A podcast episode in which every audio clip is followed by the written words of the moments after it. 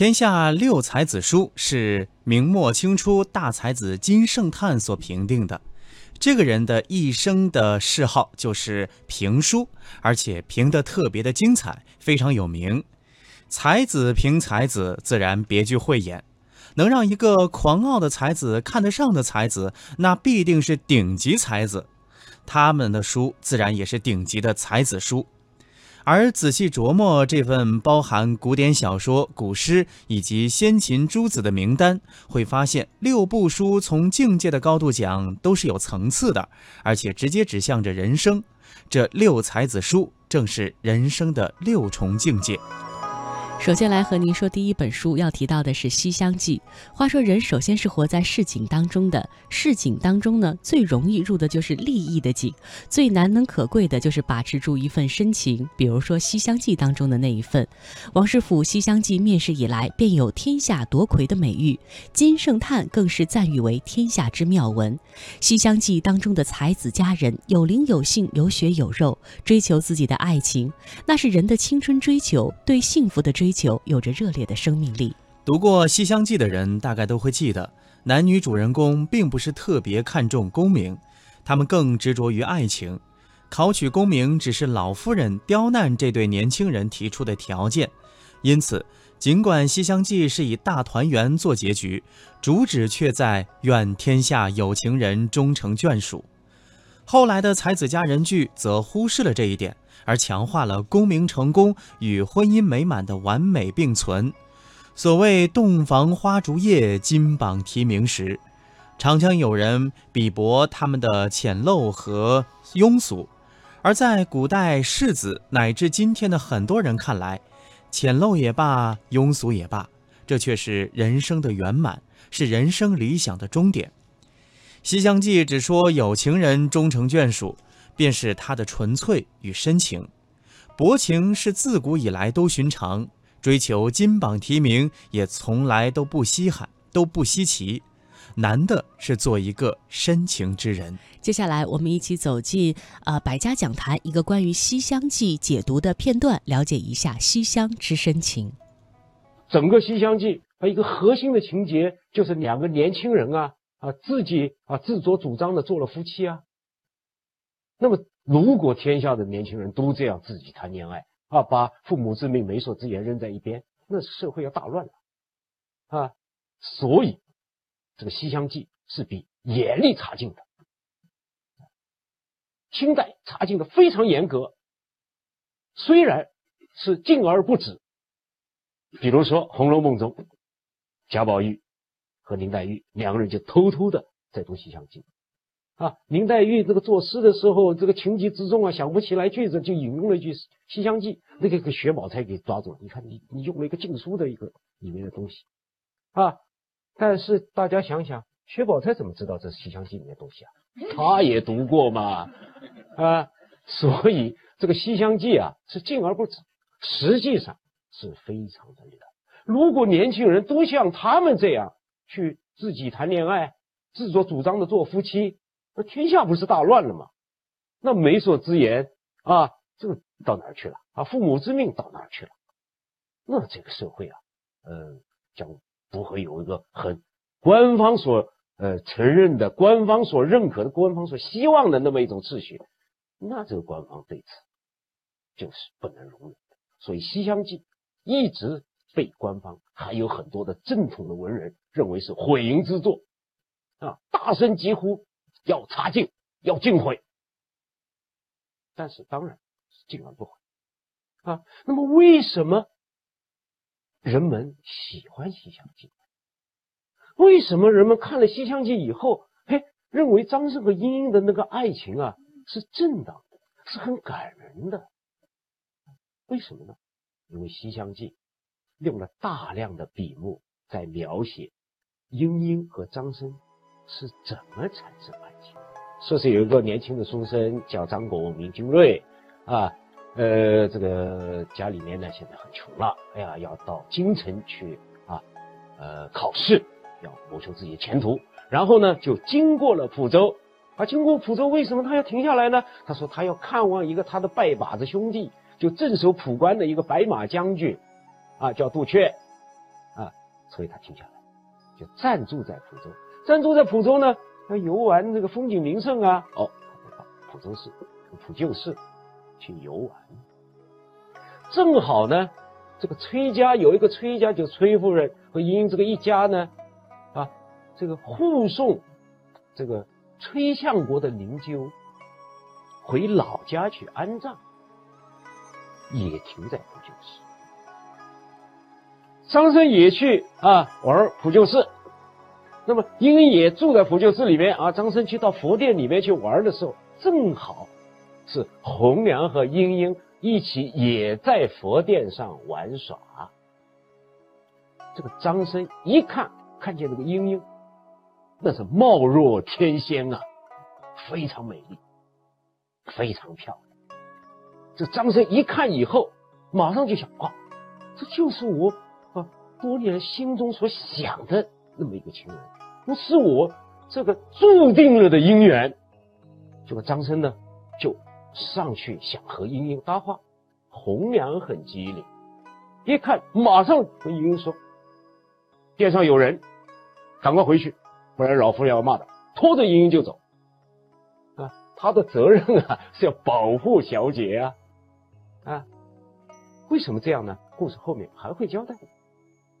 啊，这个莺莺走的时候啊，被红娘拖走的时候啊，就回过头来看了张生，就临去那秋波一转，这个临去那秋波一转，回头看了一下，把张生的魂儿给看掉了。说着市井之外就是江湖，江湖之中少不了刀光剑影、明争暗斗。江湖中人最难能可贵的是仗义，比如说梁山的一帮好汉。接下来要和您说到的第二本书就是《水浒传》了。《水浒传》之所以有着无穷的魅力、流芳千古，很重要的原因呢，就是梁山好汉的仗义。这种仗义是梁山好汉所特有的，崇尚勇武阳刚的侠士风范。吉凶相救，患难相扶，是《水浒传》着力表现的一种文化。在大相国寺，鲁智深邂逅了林冲，林冲欣赏鲁智深的武艺和豪气，相识伊始，就与鲁智深结拜成了兄弟。武松在柴大官人庄上刚结识宋江，便引为至交，情同兄弟。鲁智深为了兄弟仗义，大闹野猪林；李逵出于仗义，只身去劫法场。武松为了英雄仗义，怒打蒋门神；石秀因众兄弟仗义，大闹翠屏山。这些无不体现着吉凶相救、患难相助、共度难关的仗义精神。《水浒传》中的梁山好汉，便是这样的一群具有仗义人格的好男儿。他们勇武无比，豪气凌云，丝毫没有世俗之气，而独有雄伟劲烈的仗义之气。好汉们为了患难兄弟抱打不平，表现出来的是士为知己者死的仗义精神，让人动容并为之感叹。江湖之上是家国，家国意识或许是人人都有，家国情怀却不是谁都有的。因为这样的人都是悲天悯人的人，比如说杜甫。接下来提到的第三本书就是杜甫的《杜公部集》。中老年的杜甫中军，啊，完全是发自内心的。安史之乱被叛军俘虏，带到了沦陷的长安。他偷偷一个人行走到了曲江的角落里。少陵野老吞声哭，春日潜行曲江曲。一个气焰生堵的老人就是这样睹物思人，悲痛欲绝。听到官军打胜仗，他高兴得漫卷诗书喜欲狂，却看妻子愁何在？青春作伴好还乡。风烛残年都到了老病有孤舟的地步，他还心系着国家命运。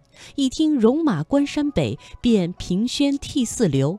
如果要为位卑未敢忘忧国寻找广告的代言人，那杜甫堪称是第一人，或者说可以堪称万世师表。可他的境况呢？一直灌溉满京华，斯人独憔悴；一直颠沛流离，一直靠乞讨度日，斯文扫地。杜甫最后为后人称道的就是他的悲天悯人情怀，这在他的《茅屋为秋风所破歌》等诗歌当中反映的淋漓尽致。他的诗包含着自己的真挚感情和感受，是咀嚼着那个时代的苦难，用血和着泪的一个字一个字苦吟而成。其中是对人类苦难的不可抑制的同情，令人感叹和感动。穷年游离原，叹息肠内热。梁启超在讲演中称他是情圣，真可谓他是天下第一知己。从世俗的层面，杜甫的一生的确是一个悲剧。唯一让人安慰的是，失穷而后功，艰难育成。艰难而成就了他，这个苦难的天才，也给我们的苦难人生得以昭示。真的没有什么，历史是公正的。你看，尔曹身与名俱灭，不废江河万古流。说到了杜甫，就必须要提到杜甫草堂。杜甫草堂有一句话是这样说的：人们不记得杜甫的出生之地，不记得他的死亡之地，但是提到杜甫，就一定会提到杜甫草堂。杜甫和杜甫草堂之间有怎样的故事呢？我们来听北京师范大学康震教授为我们做的解读。杜甫选择成都有很多很多的这个好处、优势。现在他再也用不着让赞公带着他去看楼盘了。他一来，先住在了成都附近不远的一个地方，叫浣花溪。现在的成都的杜甫草堂那个纪念馆就在浣花溪畔，这多美的一个名字！当时浣花溪畔有个草堂寺，这暂时住在那儿。下来，杜甫就要建草堂了。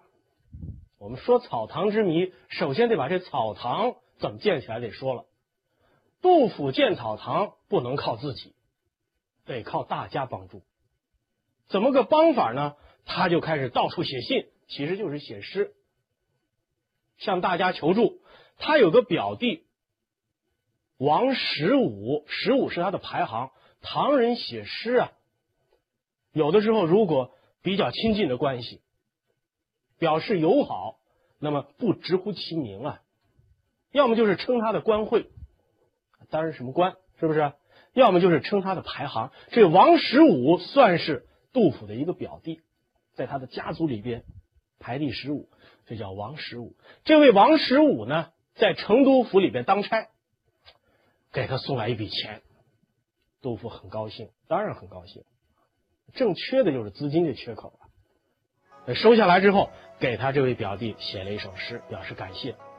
这还没完，他又向当时的涪城县的县尉韦班索要松树苗。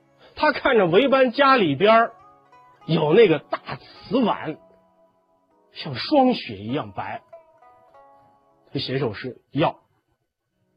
啊，当时果园坊姓许，叫许清的，索要果树苗。换句话说，就是说。你们都得给我啊！我要为什么呢？我这草堂不然盖不起来。所以我们说，经常说这个孩子长大，他穿的是百家衣，吃的是百家饭。杜甫的草堂就是个百家草堂，大家伙给凑合弄起来的。可是有一样，我凭什么给你这么大面子？你说一百颗，我就给你一百颗，是不是？你说那大白瓷碗挺好的，你要一大堆，我就给你一大堆啊。天下哪有这种免费的午餐呢？大家不是看他的面子，大家是看成都市市长的面子，是看剑南西川节度使四川王裴冕的面子啊，这个很重要。可是你要知道，他们对杜甫来讲，他不这么做又能怎么样呢？一个过惯了苦日子、穷日子，已经不能再苦再穷下去的，他到了这个地方，好不容易落了地儿。那他就赶紧把这个草堂建起来，给他的子女，给他的妻小一个栖身之所。焚香、品茗、听雨、赏雪、后月浊酒寻幽抚琴，这里是中华风雅颂。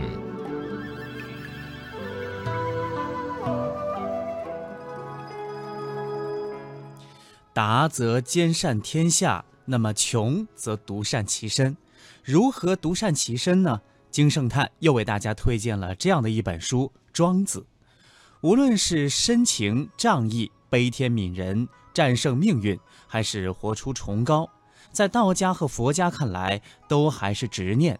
唯有放下执念，破除我执，人才能够融化于天地，得大逍遥。这就是庄子的主张，庄子的追求以及庄子的境界。庄子主张。泯是非，齐万物，逍遥游。表面上看是无用的，其实最是有用。无用之用，方为大用。那是一种精神的自由，绝对的自由，超脱了世间的羁绊。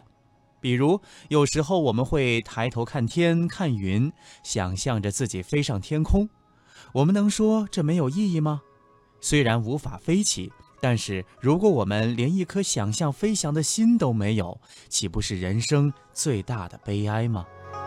金圣叹推荐的第五本书是《离骚》。两千多年前，屈原因国破而投江，身上的那种传统的士大夫精神呢，是金圣叹所推崇的。第六本书呢，就要提到《史记》了。他认为，在中国的文学史上，司马迁占据了近二十页的页码，与屈原、陶渊明、李白、杜甫、苏轼、曹雪芹比肩，他的文学重要性呢，也是不容替代的。呃，第五本和第六本书呢，中华风雅颂曾经专门做过系列的节目为大家做过详细的解读，在此呢，我们就不再一一赘述了。